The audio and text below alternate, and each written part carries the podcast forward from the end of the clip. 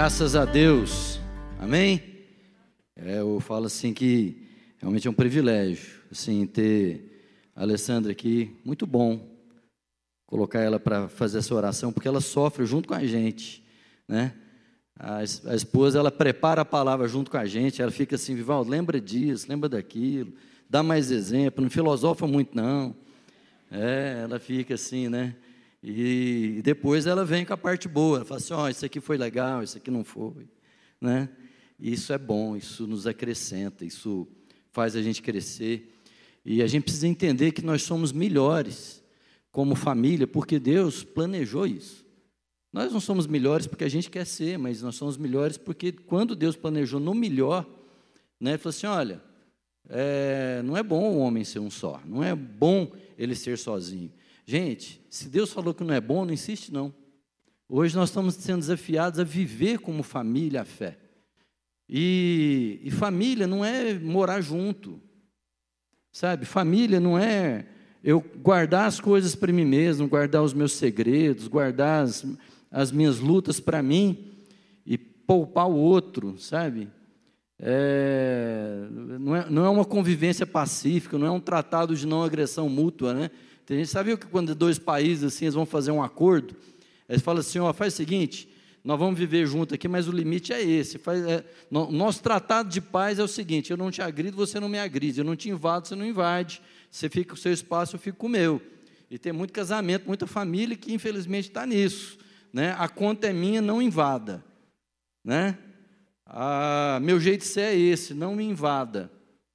E a gente chama isso de paz, e Jesus nunca chamou isso de paz. Amém? Então, é, quando Deus fala que uma coisa não é boa, não insista, não é. Não é bom ficar sozinho. E não é só ter alguém morar no mesmo endereço, não é ter mesmo CEP. Amém, irmão? Viver com alguém não é só ter o mesmo CEP, é compartilhar o mesmo coração. Quando o povo, é, como igreja, eles, eles passaram a crer, a palavra de Deus diz que eles eram unânimes. Você sabe o que é a palavra unânime? Unânime quer dizer un animus. Animus é, vem de alma. Uma só alma, uma só mente, um só coração. Eu falo que a gente tem que ser doido para vir aqui, nesse lugar. E vou te falar, se você está aqui é porque você é meio doido. Porque não basta todo o problema que você já tem na vida, você ainda vem para um lugar para ser desafiado a ser mais chacoalhado por Deus ainda, para ser mais mexido por Deus ainda. Eu quero fazer uma oração por nós hoje. Porque na bondade de Deus, e tudo que Deus fala é bom, tudo que Deus propõe é bom, e a gente precisa abrir os nossos olhos para isso. Na bondade de Deus, Deus abala todas as coisas abaláveis para que aquelas que são inabaláveis permaneçam. Quem quer ficar com o inabalável de Deus na vida? Então você vai passar pelo abalável. Amém? E nós estamos aqui hoje para ser desafiados pelo Espírito de Deus.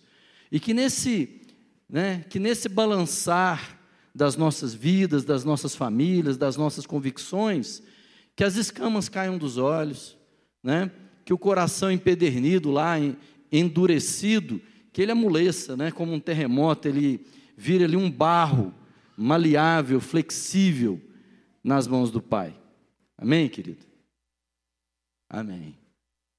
Esse é o dia que o Senhor fez. E Deus não faz nada sem um bom propósito. Quando Ele fez esse dia, Ele fez com toda novidade de vida, com toda intensidade de vida, com toda a graça que Ele tem que se renova sobre nós. A graça de Deus não fica velha, o poder de Deus não fica velho, a, a, palavra dele não fica velha, a comunhão não fica velha. Por isso a nossa esperança se renova essa manhã. Amém, querido? E é com isso que nós estamos aqui.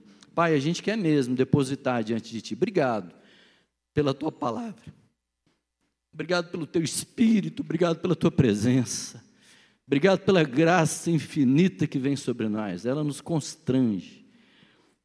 Oh Senhor, obrigado, Pai, porque o Senhor não nos trata segundo nós mesmos, o Senhor não nos trata segundo a nossa pequenez, Mas quando chegamos diante da tua presença, do teu trono, achamos um Deus de pura misericórdia e amor.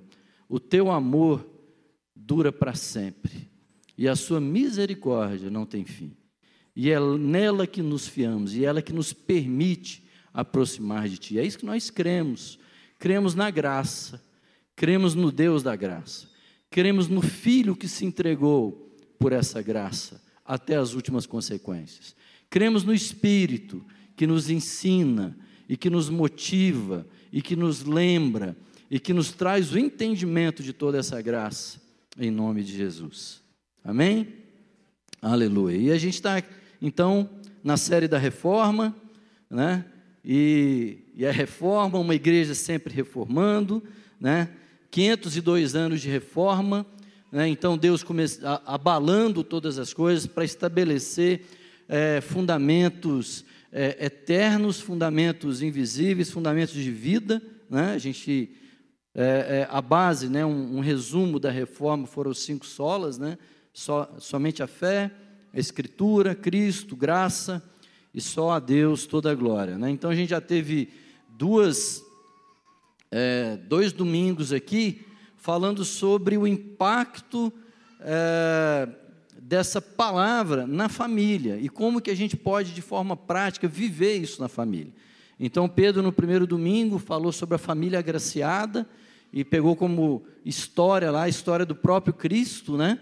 E aí ele falando de uma família, não uma família tradicional, não uma família onde tem todas as expectativas cumpridas, uma expectativa de coisa perfeita, mas uma família ordinária e que justamente por ser ordinária, comum, pode experimentar a graça de Deus que vem sobre o ordinário, sobre o natural e faz todas as coisas sobrenaturais. Amém?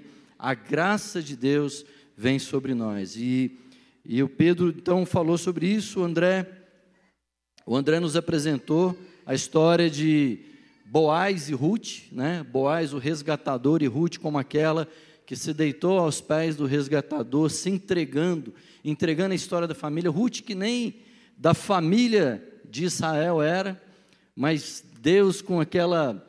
É, é, se eu posso falar isso, não é heresia, não, mas há uma certa ironia refinada né, no Evangelho, quando Deus apresenta, e, e o Pedro falou sobre isso lá na genealogia de Jesus, lá em Mateus, algumas pessoas, né? Primeiro que ele cita algumas mulheres que nem era muito comum, né? Então, a verdadeira revolução feminina não está no feminismo, não, está no Evangelho, viu, querido? Então, assim, Jesus deu o exato lugar disso. Ele pegou é, histórias das mais estranhas, e uma delas era justamente Ruth, né? Ruth não era da família, de, de não era ju, né, é, judia, e, e, e, foi inserida naquilo, né? Tem tantas histórias, a Tamar apareceu, então depois você dá uma, uma lida né, no que a palavra de Deus diz. E hoje, é, uh, e, e, e hoje a gente quer falar sobre a família de Abraão. Né? E, e, e, não poderia ter outro sola, que é somente a fé. Abraão é reconhecido como quê? O pai da fé. E fé é, é justamente a convicção. Então, é, hoje, Deus quer falar sobre as nossas convicções né? sobre, sobre os, é, é, os, os, paradigmas, sobre os pensamentos, sobre as nossas crenças e como que isso tem sido assim é, traduzido na vida da nossa família, como a gente assim de forma intencional, de forma é, de, de, de, de, vontade própria, de uma forma assim bem intensa, a gente quer traduzir isso na nossa família. Como ser uma família reformada na fé. Amém? Não há como ser cristão e não, é, e, e não ter uma família cheia da palavra de Deus, cheia de fé. Amém? Porque a fé, o justo vive de fé. O justo vive de fé. E então a gente vai ser desafiado a entender como essa família pode ser ajustada, curada, né? e desafiada a ser bênção para todas as famílias da terra. Né? E, e a gente está aqui justamente para que o Espírito Santo de Deus produza isso. Então, a nossa oração é: deixe o Espírito Santo falar com você. Amém? Deixe o Espírito Santo mexer com as suas entranhas. Talvez você não vai escutar nada diferente, mas você vai escutar algo novo. O novo não precisa ser diferente. O novo basta ser a, a mesma coisa com uma graça, com uma unção, com um favor de Deus para hoje. Amém, meu irmão? Aleluia. Abre a sua Bíblia então, no texto de Hebreus, capítulo 11. Hebreus capítulo 11, versículo, a partir do verso 8. Vamos ver o que a galeria da fé fala justamente sobre a família que a gente quer falar hoje. Né? Hebreus, a partir do versículo 8, nós vamos ler até o versículo 19, diz assim: Pela fé, pela fé, Abraão, quando convocado, obedeceu e dirigiu-se a um lugar que no futuro receberia como herança, embora não soubesse para onde estava sendo dirigido. Mediante a fé, peregrinou na terra prometida como se fosse terra estrangeira habitando em tendas, assim como Isaac e Jacó, herdeiros com ele da mesma promessa. Porquanto aguardava alcançar a cidade que tem alicerces magníficos, da qual Deus é o arquiteto e edificador. Por meio da fé, da mesma forma, a própria Sara recebeu poder para gerar filhos, ainda que estéril e avançada em idade, porque considerou fidedigno aquele que lhe havia feito a promessa. Sendo assim, daquele homem, já sem virilidade, nasceu uma descendência tão numerosa como as estrelas do céu e incontável como os grãos de areia à beira-mar.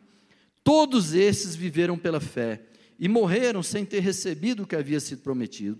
Contudo, viram-no de longe e à distância o saudaram reconhecendo que eram estrangeiros e peregrinos sobre a terra. Os que se expressam dessa maneira demonstram que estão em busca de uma pátria, pois se estivessem cogitando sobre aquela de onde saíram, teriam a possibilidade de voltar. Em vez disso, aguardavam eles pela pátria excelente, ou seja, a pátria celestial. Por esse motivo, Deus não se constrange de ser conhecido como Deus deles, mas lhes preparou uma cidade. Pela fé, Abraão, no tempo em que Deus o expôs à prova, ofereceu-lhe Isaque como sacrifício. Aquele que havia recebido as promessas estava mesmo a ponto de sacrificar seu unigênito, ainda que Deus lhe tivesse prometido, por intermédio de Isaque, sua descendência será estabelecida. Porquanto acreditou que Deus era suficientemente poderoso para ressuscitá-lo dentre os mortos e simbolicamente recebeu Isaac de volta de entre os mortos. Amém, querido? Então a gente quer pegar esses textos de Abraão e de como esse texto envolveu toda a sua família, de como tudo isso né, é, é, atingiu pela fé de um homem, não só a família dele, mas todas as famílias da terra. Nós fomos aqui alcançados pela promessa de Deus feita a Abraão e pela obediência que a graça de Deus provocou na vida de Abraão. Amém, querido? E então, pela fé, Abraão, quando convocado, obedeceu. A primeira coisa que eu, que eu quero dizer aqui é que a fé obedece ao ser convocada. Uma coisa importante para a gente entender, e você precisa começar a passar isso para sua casa, querido. Fé não é um estado subjetivo de crença só, no sentido de algo que se espera. Fé não é algo que eu penso e acredito que vai acontecer. Fé é uma certeza, uma convicção tão grande que me faz movimentar. A fé me movimenta, a fé opera. Uma família de fé é uma, fé, é uma família que se movimenta segundo uma palavra dada, segundo uma convocação. O que é uma convocação? Vocação é um chamado, vocação é um convite, vocação é quando Deus fala assim, né? Ô Diogo, chamou, né? E aí ele chama, não o Diogo para andar só, mas o Diogo para ah, chamado com, chamado para andar com. Então, a, a família da fé é uma família chamada a andar com. E uma vez chamada, ela sai. Fé tem a ver com sair de um lugar para um outro. Fé tem a ver com uma convicção recebida que gera movimento na nossa vida. Amém, querido? E uma família cheia de fé é uma família chamada a se movimentar, segundo uma convocação de um pai amoroso. Pai chamou, e Abraão, quando convocado, ele obedeceu. E dirigiu-se a um lugar que receberia como herança. Ele saiu, né? então a fé tem a ver com sair de uma terra. Lá em Gênesis 12, Deus disse para Abraão: sai da sua terra, sai da sua parentela, sai do seu lugar seguro, sai do seu comodismo, sai de onde as coisas são confortáveis, sai desse jeito de pensar normal, natural, sai desse ambiente que às vezes te é tão conhecido, te faz seguro, mas é é uma utopia, é, é, é não uma utopia, é uma, é uma ilusão. Sai e vai para um lugar que eu vou te mostrar. Sai desse lugar, há um rompimento. A fé rompe com os padrões, a fé rompe com os paradigmas, a fé rompe com os conceitos que eu estou acostumado ao meu redor. Uma família da fé é chamada para romper paradigmas e ir para um lugar. Que lugar? E vai para um lugar embora não soubesse para onde estava sendo dirigido. E aqui começa a ruptura dos paradigmas. Deus quer chamar a família da fé para sair de um lugar padronizado. Hoje você começa o seu primeiro desafio, deixar Deus trocar os padrões de pensamento, deixar Deus trocar os padrões de sucesso, de conceitos de felicidade, conceitos de amor, conceito de, de uma vida bem vivida, os, trocar isso, trocar a própria vida para ir para um lugar. E esse, que lugar? Um lugar desconhecido. E, na verdade, o que menos importa é para onde. Porque o que importa nesse lugar é o com quem. Amém, irmão? E aí, quando Deus fala para você ir para uma caminhada, a caminhada de fé, muito menos importa o lugar onde a gente quer chegar. Talvez esse fosse um, é um grande paradigma de fé que a gente tem que romper. O mundo quer dizer para nós que o sucesso está em um lugar, um lugar onde eu vou ter um bom emprego, um lugar onde eu vou ter um, uma, uma é, uma, uma casa ou bens, ou um lugar onde eu vou terminar um curso e vou ser reconhecido, vou ter um ministério legal, um lugar onde meus problemas estão todos resolvidos. E Deus nos chama para entender que o, a caminhada da fé é uma caminhada com quem? É uma caminhada com o Pai. O diabo vem tentar Adão, quando ele tentou Adão, ele, ele tentou Adão, Adão foi tentada substituir uma caminhada com o pai por uma coisa que resolvesse seus problemas de uma hora para outra e desse a ele um lugar onde chegar, onde você vai ser conhecedor como Deus de todas as coisas. Só que para isso ele abandonou o com quem. O que, que era o com quem? Deus se encontrava com Adão todos os dias e caminhava com ele. A caminhada da fé é uma caminhada de um processo de vida com o Pai. Quando Jesus disse, falou assim, olha, ele se apresentou e ele falou assim, eu sou o quê? O caminho, a verdade e a vida. Ninguém vem ao Pai a não ser por mim. Então, esse é um caminho. E o caminho da ideia do que? De um processo é um caminhar, é um caminhar onde se estabelece a verdade, é um caminhar onde a vida é experimentada, é um caminhar junto, rumo ao Pai. Amém? Segundo toda a base que Deus já colocou. Esse, na verdade, pode ser qualquer lugar. A gente não impõe o lugar. Acho que no Salmo 107, a gente vê um grupo lá de, de pessoas errantes no mundo e eles, tudo que eles queriam era achar um lugar para morar. E eles falam assim: não, meu, meu alvo é achar uma, uma boa cidade para morar.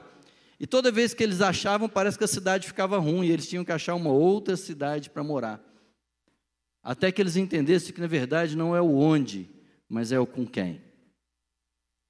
Amados, uma família que anda na fé tem que aprender, tem que estar plena de que mais importante do onde chegar é o com quem a gente vai. Né? E aqui, Abraão, no versículo 9, ele fala: ele peregrinou na terra prometida, habitando em tendas, e também Isaac e Jacó, herdeiros com ele da mesma promessa. A família da fé traz junto, irmãos, para a gente reformar a nossa família na fé, os nossos filhos, a, a, os nossos cônjuges, eles são participantes da mesma promessa, eles têm que ouvir a promessa. Isaac e Jacó não estavam vivos quando eles receberam palavra, quando Abraão recebeu a palavra de Deus. Abraão teve que transmitir a promessa, Abraão teve que ensinar a promessa. Ensina seus filhos segundo o propósito estabelecido por Deus. Abra a boca para falar dessa promessa, para lembrar quais são os caminhos de Deus, para lembrar quais são as promessas que Deus estabeleceu. Lá em Gênesis diz que quando, quando é, é, Abraão saiu, ele levou a sua esposa, falou: saiu Abraão da sua terra, com ele a sua esposa, seus filhos, seu rebanho e tudo o que ele tinha. Essa é uma caminhada que não deixa nada para trás. Quando diz aqui no versículo aqui para frente, eles não cogitavam de onde saíram, para não ter possibilidade de voltar a caminhada da fé não deixa rastro para trás. Tem uma história né, de Napoleão. Dizem que Napoleão, uma, numa guerra, ele, ele foi invadir uma ilha. Eu não me lembro qual ilha era, mas é uma, uma história bem conhecida. E diz que quando ele chegou com seus navios, né, assim que todos os seus soldados desembarcaram do navio, ele tocou fogo nos navios. E ele e aí o povo ficou desesperado. E agora? Nós não temos para que voltar. Ele falou assim: nós não precisamos voltar para lugar nenhum. Porque o negócio é assim: ou nós vencemos ou nós vencemos. A gente, nessa caminhada da fé, é uma conversão completa e integral a uma vida completamente dirigida pelo Pai. Não deixa nada para trás, não deixa ninguém para trás toda a nossa vida está integralmente, inteiramente envolvida nessa caminhada com quem? Com o Pai. Amém, meu irmão? É isso que significa. E nessa certeza de que nada, quando ele diz no versículo 9, ele peregrinava numa terra prometida como se fosse terra estrangeira, habitando em, te, em tendas. Você sabe o que quer dizer esse habitar em tendas, nessa, nessa perspectiva da fé? Quer dizer que não existe nada nesse mundo que possa servir de um firme fundamento onde a gente possa se estabelecer de uma vez por todas. Quando ele diz que habitando em tendas, ele quer dizer que a gente, como se fosse árvores plantadas, com as raízes para cima.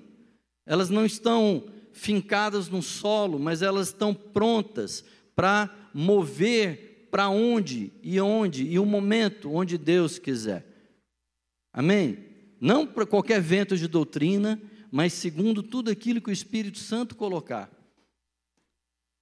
Porque sabe que desse mundo visível, desse sistema, desse, né, dessa proposta à nossa volta desse materialismo, desse hedonismo, dessa filosofia, nada, nada pode ser usado ou apegado para estabelecer a nossa vida. Amém? Habitar em tenda significa não amar o mundo, porque nada no mundo é digno de amor, tudo é passageiro. Nada que esse mundo coloca, ainda que possa parecer bom, na sua motivação não é boa. E aí, quando ele diz, veja, ele procurava alcançar a cidade que tem alicerces magníficos. Olha que coisa, irmãos. A família da fé, você já viu? Diogo, imagina você está lá, você leva a sua esposa para comprar uma casa. Você quer achar uma casa. E aí você vai, você vai elogiar a casa. Olha, que alicerces magníficos. que fundamento, olha lá como é que foi, como é que o baldrame foi, nossa, que coisa mais bonita. Ele alcançava uma cidade que tem alicerces magníficos, ele não fala mais nada da cidade, não fala da parede, não fala do telhado, não fala. Ele fala do quê? Dos alicerces. Sabe por que, que peregrinar numa tenda é interessante? Porque a tenda não precisa de um grande alicerce, mas a cidade que nós procuramos é uma cidade que tem o quê? Um firme fundamento. Quando Jesus foi falar disso, ele colocou lá, falou: olha, construa sua casa.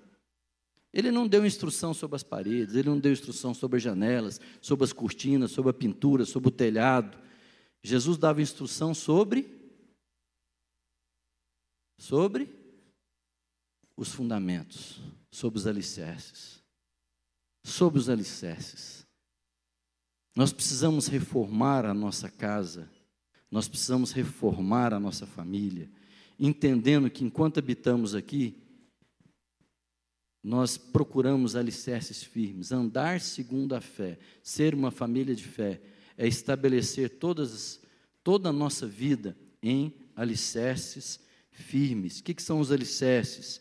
São os princípios da palavra de Deus. É, quem é o alicerce? Cristo. Cristo é o firme fundamento da nossa fé. Cristo é o fundamento onde nós nos baseamos. E o que é Cristo? Estou falando da religião, estou falando do, do cristianismo, estou falando das nossas né, a, a, práticas religiosas. Não, estou falando de quem Cristo é, estou falando da verdade, estou falando do amor, estou falando do Espírito de Cristo, estou falando da abnegação, estou falando da humildade, falando do perdão de Cristo. E a nossa casa, a nossa casa, essa rota, esse caminhar, essa, esse movimento que Deus gera, é para gerar em nós fundamentos. O que ele diz é: olha, nada que é visível nesse mundo provoca fundamentos ou apresenta alicerces sobre os quais você pode firmar a sua família. Você vai andar nesse mundo sempre pensando nos alicerces que estão lá na, na, na, no, no céu, que são lá Obrigado. Todo mundo conhece o meu. Tanto que eu fico suado aqui. Mas, todo e, e, sabe, firmar, firmar a nossa vida naquilo que é do alto, pensar nas coisas que são do alto, meditar nas, naquilo que é do alto, naquilo que é do Pai para nós. E, e não só viver como se. É, é, é, eu fosse peregrino, mas no sentido de não me misturar com as coisas que acontecem aqui. Não, no sentido de que vou pegar tudo aquilo que é de, do alto e trazer para ser bênção para todas que estão aqui na terra, ser bênção para todas as famílias da terra, andar como peregrino, mas participar a vida, não participar da vida, é entregar a vida que recebemos para que os outros também possam viver. Amém, meus queridos? É isso que é caminhar com a fé. Há uma diferença muito grande entre verdade e realidade. Há uma diferença muito grande entre verdade e realidade. A verdade é absoluta e imutável. A verdade é, de uma forma eterna. A verdade é tudo aquilo que é segundo a palavra, segundo Cristo. Cristo é a verdade. E toda fé se estabelece na verdade. A realidade são coisas da, que nós vemos e percebemos segundo os nossos sentidos, né? segundo as nossas percepções. Por isso que a fé, a nossa vida em fé, não pode se basear naquilo que nós vemos, porque o que nós vemos, além de mudar, ele depende de como eu percebo, e eu posso estar enganado nas minhas percepções. Eu posso chegar quando, só para você ter uma, uma ideia de como é que forma algumas mentiras na nossa cabeça. Eu posso ser uma criança, quando eu era criança, lá com dois aninhos de idade, eu estava andando pela minha casa, isso é, uma, é só uma história, isso não aconteceu, mas já aconteceu com alguém por aí. E aí a, a mãe esqueceu o ferro de passar a roupa quente, né, num lugar acessível à criança, estava até vermelho de tão quente que estava. E aí a criança vai lá e encosta. Ela encostou, o que acontece? Doeu, machucou, certo? fez uma marca, ficou uma cicatriz. E aquilo a marcou para o resto da vida.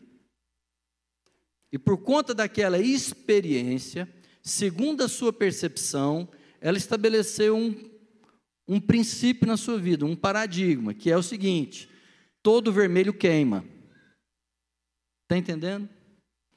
E se alguém falar assim, mas não é assim, né? Não é desse jeito. Não, é, ó, olha aqui, eu tenho a marca.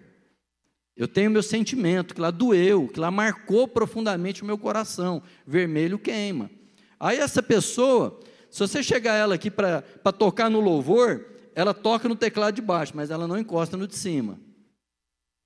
Porque vermelho queima. Ela torce para o Vasco, mas não torce para o Flamengo. Porque vermelho queima. Eu não vou fazer outra, outra piadinha aqui não, tá? Que vocês estão, tá todo mundo esperando que eu não, não vou fazer. Estão entendendo, irmãos? E aí são onde nascem os sofismas. Os sofismas são percepções de realidade. A menina, toda bem intencionada, apaixonada, tem uma relação de namoro com um cara que simplesmente machucou a vida dela e de repente ela estabelece algo na vida né? Que ela está machucada. E se alguém falar para ela diferente, que homem não presta. E se alguém falar para ela, fala, mas não, eu tenho as marcas, eu apresento todas as minhas cicatrizes. Você pega um empresário que fez negócios e quando ele fez negócio, ele foi tão assim, né, querendo ajudar, querendo participar, e ele levou uma facada pelas costas, ele foi traído. E aí ele fala assim: ninguém é confiável. E a pessoa na sua peregrinação por essa terra, se ele começa a estabelecer as suas convicções, segundo as suas experiências e seus sentimentos, ela vai sendo enganada, e o diabo vai cegando o seu entendimento e construindo fortalezas e armadilhas na sua mente. Mas o conhecimento da verdade vos libertará, a verdade vos libertará e conhecereis a verdade, e ela vos libertará. Que verdade? A verdade de que Deus é um Deus de esperança e futuro, e nada que ficou para trás define quem eu sou. Então, irmãos, quando eu começo a estabelecer a minha vida segundo a verdade, trazer a minha família para aquilo que é a verdade, né? que por mais que eu tenha sido machucado, por piores que tenham sido as dores que alguém me trouxe, o perdão ainda é a melhor alternativa. Aliás, não é a melhor alternativa. Isso é um sofisma. É a única. Não há vida fora do perdão, não há vida fora de Cristo, não há possibilidades fora da vida do reino, porque esses alicerces são maravilhosos, são eles que são utilizados, são eles sobre os quais construiremos a nossa casa. O alicerce de Cristo, o alicerce da cruz, o alicerce da entrega, o alicerce do amor incondicional, o alicerce de uma vida segundo o Espírito Santo. Abraão conduzia a sua família segundo esses alicerces, sem se deixar levar pelos pelos princípios, pelas suas percepções, pelas suas experiências com o mundo à sua volta. Mas ele questionava todas as percepções segundo o quê? A firme convicção do fundamento daquilo que não se vê, da palavra de Deus. Amém, querido? Porque a fé se apega aos princípios e aos fundamentos. A verdade não está naquilo que se vê, porque o que se vê, se sente, depende da minha percepção humana, e eu sou horrível para perceber bem. A verdade vem pela palavra, a fé vem pelo ouvir e ouvir da palavra de Deus. Abraão estabeleceu sua vida segundo a promessa, e ele pegou seus filhos e diz: Vocês são herdeiros comigo da mesma promessa. Existe uma promessa que fundamenta a nossa casa, existe uma promessa de vida, existe uma promessa com quem nós andamos, existe uma promessa de perdão, existe uma promessa de justificação, existe uma promessa de vida eterna, existe uma promessa de que não andamos sós, existe uma promessa de que agindo Ele quem impedirá, existe uma promessa de que somos mais que vencedores por meio de Cristo Jesus que nos amou e se entregou por nós. Amém, meu irmão? E os nossos filhos, a nossa casa é herdeira da mesma promessa. E nós, como família, vamos reformar a nossa casa e dar a eles entendimento de que eles são participantes da mesma promessa. Como Pedro, quando se levantou no Pentecostes, ele disse: A promessa é para vós e para vossos filhos e para todos ainda quantos crerão. Essa palavra estava e ele trazia os seus filhos e trazia segundo a promessa. O fundamento está posto e é Cristo. Veja cada um como constrói nesse fundamento. E na hora de então confrontar as coisas da vida, veja Abraão. Vamos pegar algumas histórias de Abraão, querido. Abraão, na hora que houve um conflito com seu sobrinho Ló, houve, houve um conflito econômico, muitos pastores, muito gado para o mesmo rebanho, para o mesmo lugar. Abraão tinha um conflito para resolver com seu sobrinho, sobrinho amado, querido, que estava trazendo, que Abraão trouxe junto com ele. Você acha que Abraão usou do seu direito de ser o mais velho, de ser o patriarca? Ele falou assim: Ló, escolhe para onde você vai. Ló usou a percepção humana. Ló falou assim: o pasto ali é mais verde. Ló pensou no benefício pessoal. Ló pensou no privilégio. Ló quis a melhor parte para si. Ló olhou para os fundamentos desse mundo, amando o mundo. Abraão falou assim: você escolhe, a minha vida está nas mãos de Deus. Qualquer que seja a sua escolha, não deixarei de ser abençoado, porque mais importante do que o lugar é com quem Deus anda comigo e Ele pode andar com você. Esse é o fundamento que, que Abraão tomou para tomar uma decisão de contrato de negócio. E Ló foi, e Ló foi morar perto de Sodoma e Gomorra, todo mundo sabe a bagunça que virou. E mesmo Ló tomando uma decisão ruim, depois ele foi invadido, a sua família foi sequestrada, outros reis foram aprisionados. E Abraão, você acha que Abraão deixou Ló lá? Falando assim, tá vendo? Fez o mal feito. Como é que é que diz o ditado? Preparou a cama, dorme nela? Não. Abraão falou assim: é minha família, somos irmãos.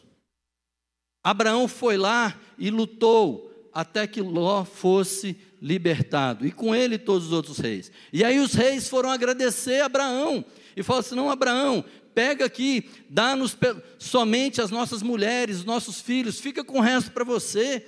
Abraão podia ter pensado assim: Deus abençoou, abriu as portas da prosperidade para mim.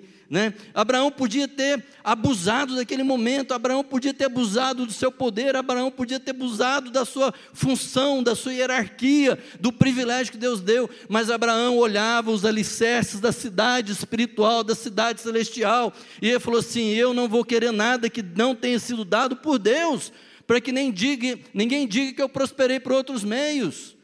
Abraão rejeitou Amados, nós não vamos andar pelos privilégios e oportunidades, nós vamos ser oportunistas, aproveitando tudo, e às vezes nos aproveitando das pessoas.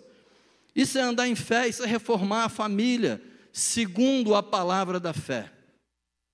Eu não vou incentivar meus filhos a fazer medicina para usar a saúde dos outros como meio para me enriquecer.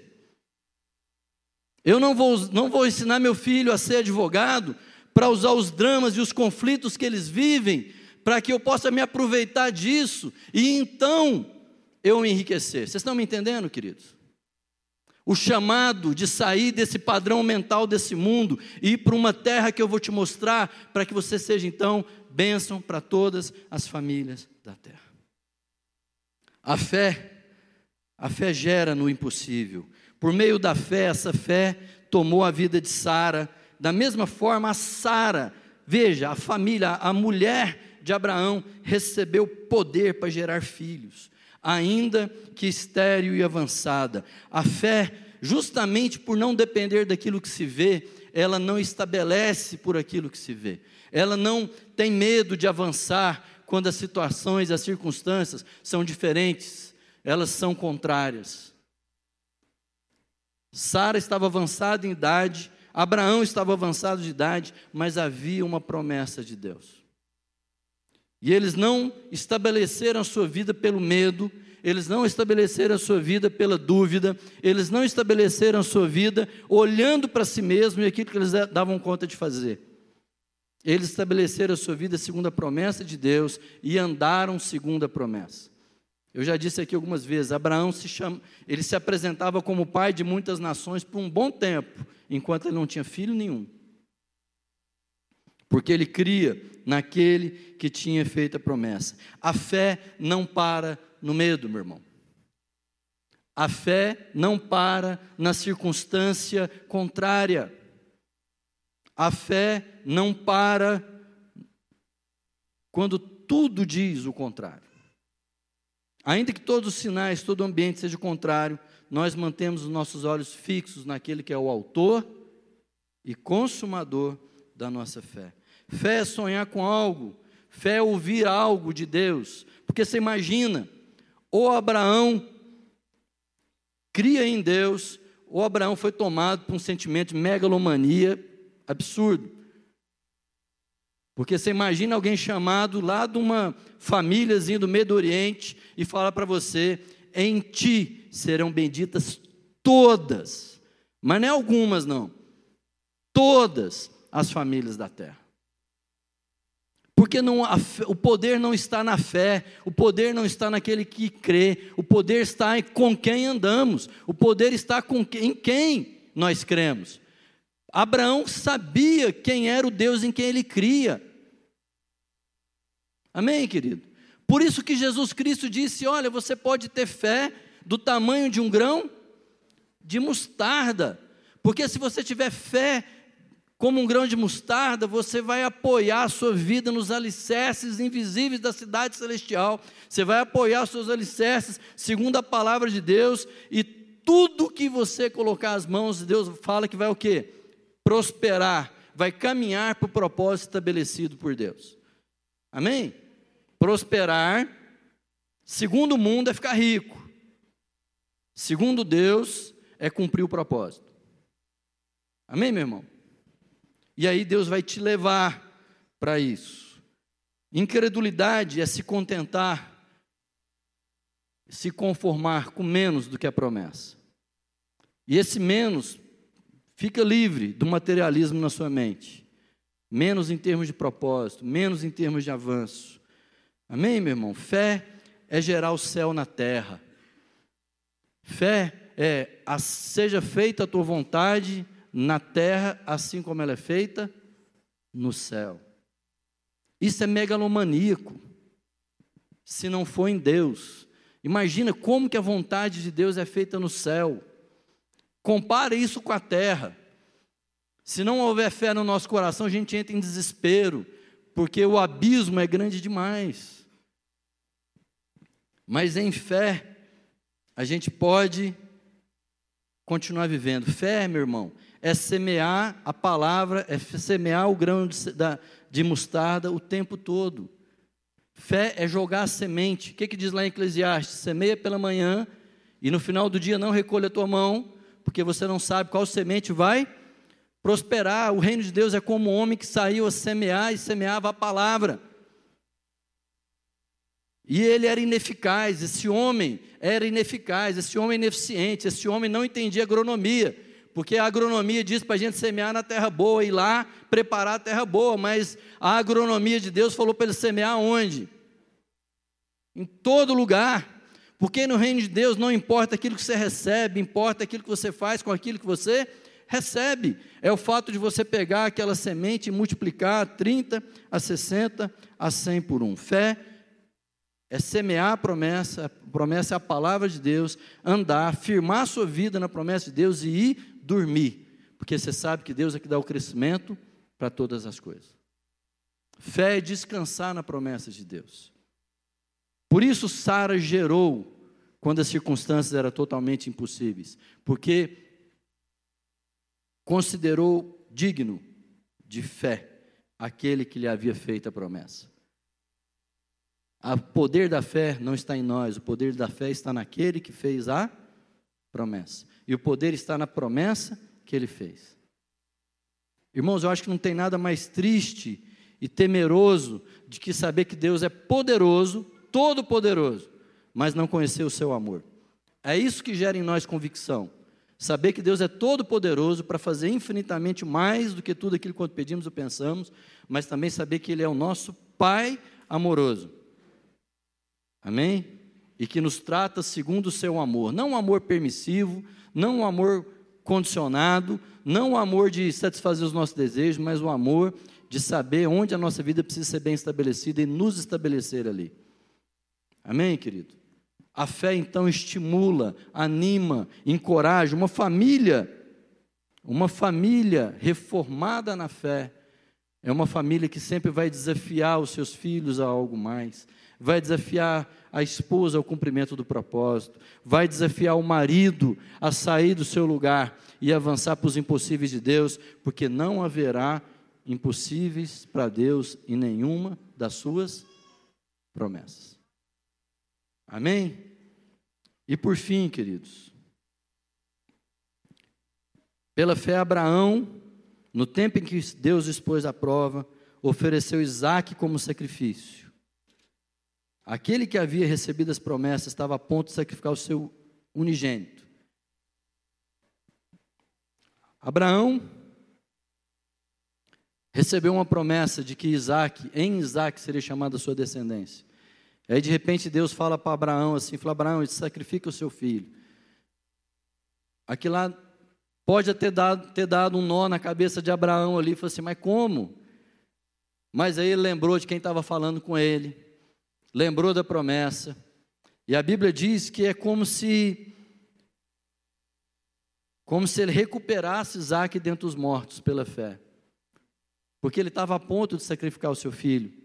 Ele falou assim: olha, Deus é tão poderoso e ele é tão fiel que se ele prometeu, e ele falou que era através de Isaac, então alguma coisa vai acontecer aqui que Deus vai me vai trazer Isaac de volta. Ele não só sabia que Deus era poderoso, pela promessa de saber que Deus faria. Amados, um Deus todo-poderoso sem amor é um ditador, mas o nosso Deus é um Pai amoroso. Deus é a garantia da Sua palavra e Ele envia o Cordeiro como garantia do cumprimento da promessa. O Cordeiro de Deus interfere nesse ambiente, nesse lugar, porque o Cordeiro é a diferença da morte para a vida. Andar em fé uma família da fé é uma família que, quando as coisas estão morrendo, a gente olha para o Cordeiro, aquele que foi levantado, aquele que é a ressurreição e a vida e tudo vive.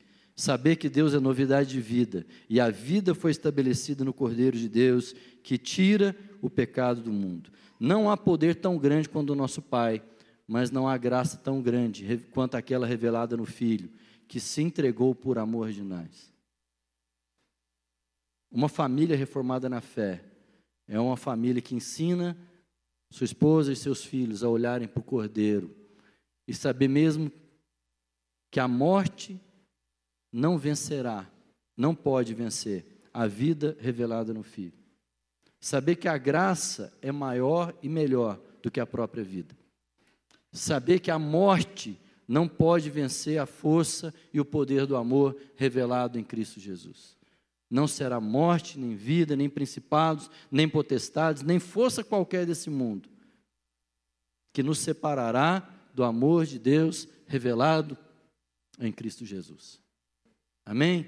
Essa é a promessa, essa é a vida. Deus é um Deus de vida. Andar com fé é olhar para o Cordeiro e não ter medo, nem em face da morte.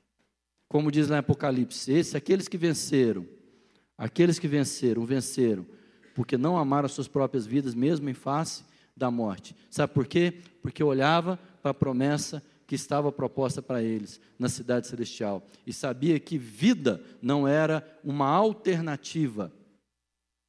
Vida era o único caminho, porque Jesus Cristo é o caminho, a verdade e a vida. Andar em fé é andar no caminho do Pai estabelecendo no fundamento da verdade, segundo a vida revelada em Cristo Jesus. Amém, meu irmão?